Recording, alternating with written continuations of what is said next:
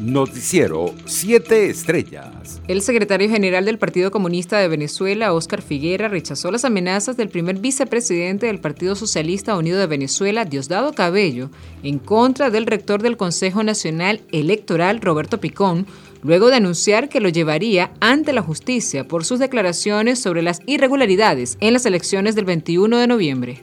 Son inaceptables las amenazas que buscan intimidar e inhibir a quien intente hacer cumplir el rol constitucional del poder electoral, expresó Figuera en un hilo de Twitter.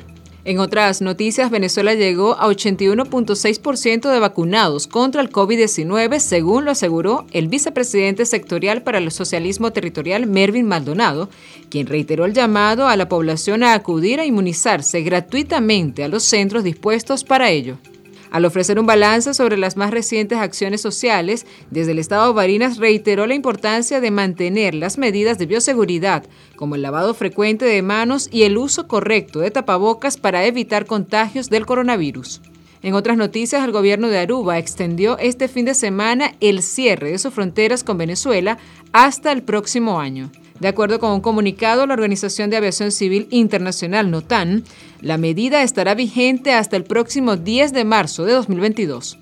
Entre tanto, el Museo de Arte Contemporáneo de Caracas cerrará definitivamente sus puertas por falta de mantenimiento, tal y como lo denunció el presidente del Circuito de Críticos de Caracas y director editorial del Observador Latino, Sergio Monsalve. El periodista afirmó que trabajadores del museo piden ayuda a la empresa privada para preservar el patrimonio artístico que ahora mismo estaría en ruinas producto de la humedad. Al parecer, la última sala que permanecía abierta fue clausurada y no tienen previsto que se realicen nuevas exposiciones en esos espacios. Internacionales. El primer ministro británico Boris Johnson confirmó este lunes la primera muerte a nivel mundial por la variante Omicron del COVID-19 a menos de tres semanas de los primeros reportes oficiales de la cepa. Lamentablemente sí, Omicron está produciendo hospitalizaciones y lamentablemente se ha confirmado que al menos un paciente ha muerto con Omicron, dijo el Premier durante una visita a un centro de vacunación cerca del Pradicton en el oeste de Londres, aunque no ofreció ningún tipo de detalles sobre la persona fallecida.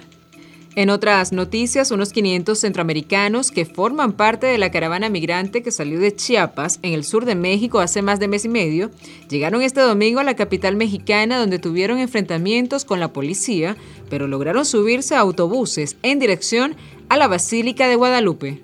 Nos encontramos a bordo de autobuses que se dirigen a la Basílica de Guadalupe. Lamentable el número de heridos. Nadie debería de luchar tan duro para poder procesar su fe explicó el activista Irineo Mujica, quien no precisó el número de heridos en los enfrentamientos. La desaprobación del presidente peruano, el izquierdista Pedro Castillo, alcanzó el 58%, su pico más alto, tras más de cuatro meses de gestión, según un sondeo publicado el domingo.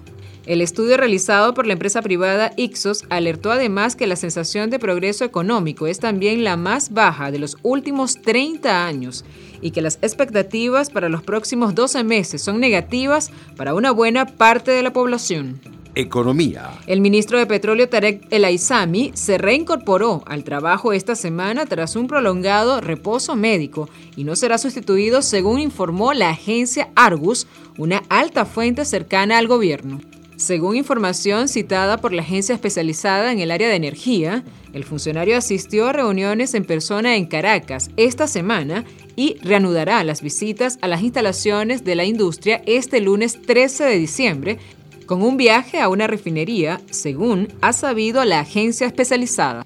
La recuperación de El Aizami más larga de lo esperado, de una intervención quirúrgica realizada con una condición genética, había desatado las especulaciones sobre un reemplazo al frente del estratégico cargo, ya sea con la vicepresidenta ejecutiva Delcy Rodríguez o con el presidente de PDVSA Asdrúbal Chávez.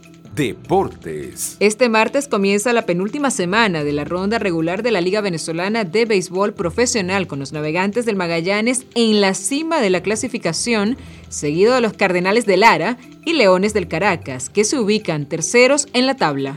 En la jornada de este lunes se enfrentan tiburones contra bravos, tigres contra navegantes y cardenales contra leones. Noticiero 7 Estrellas.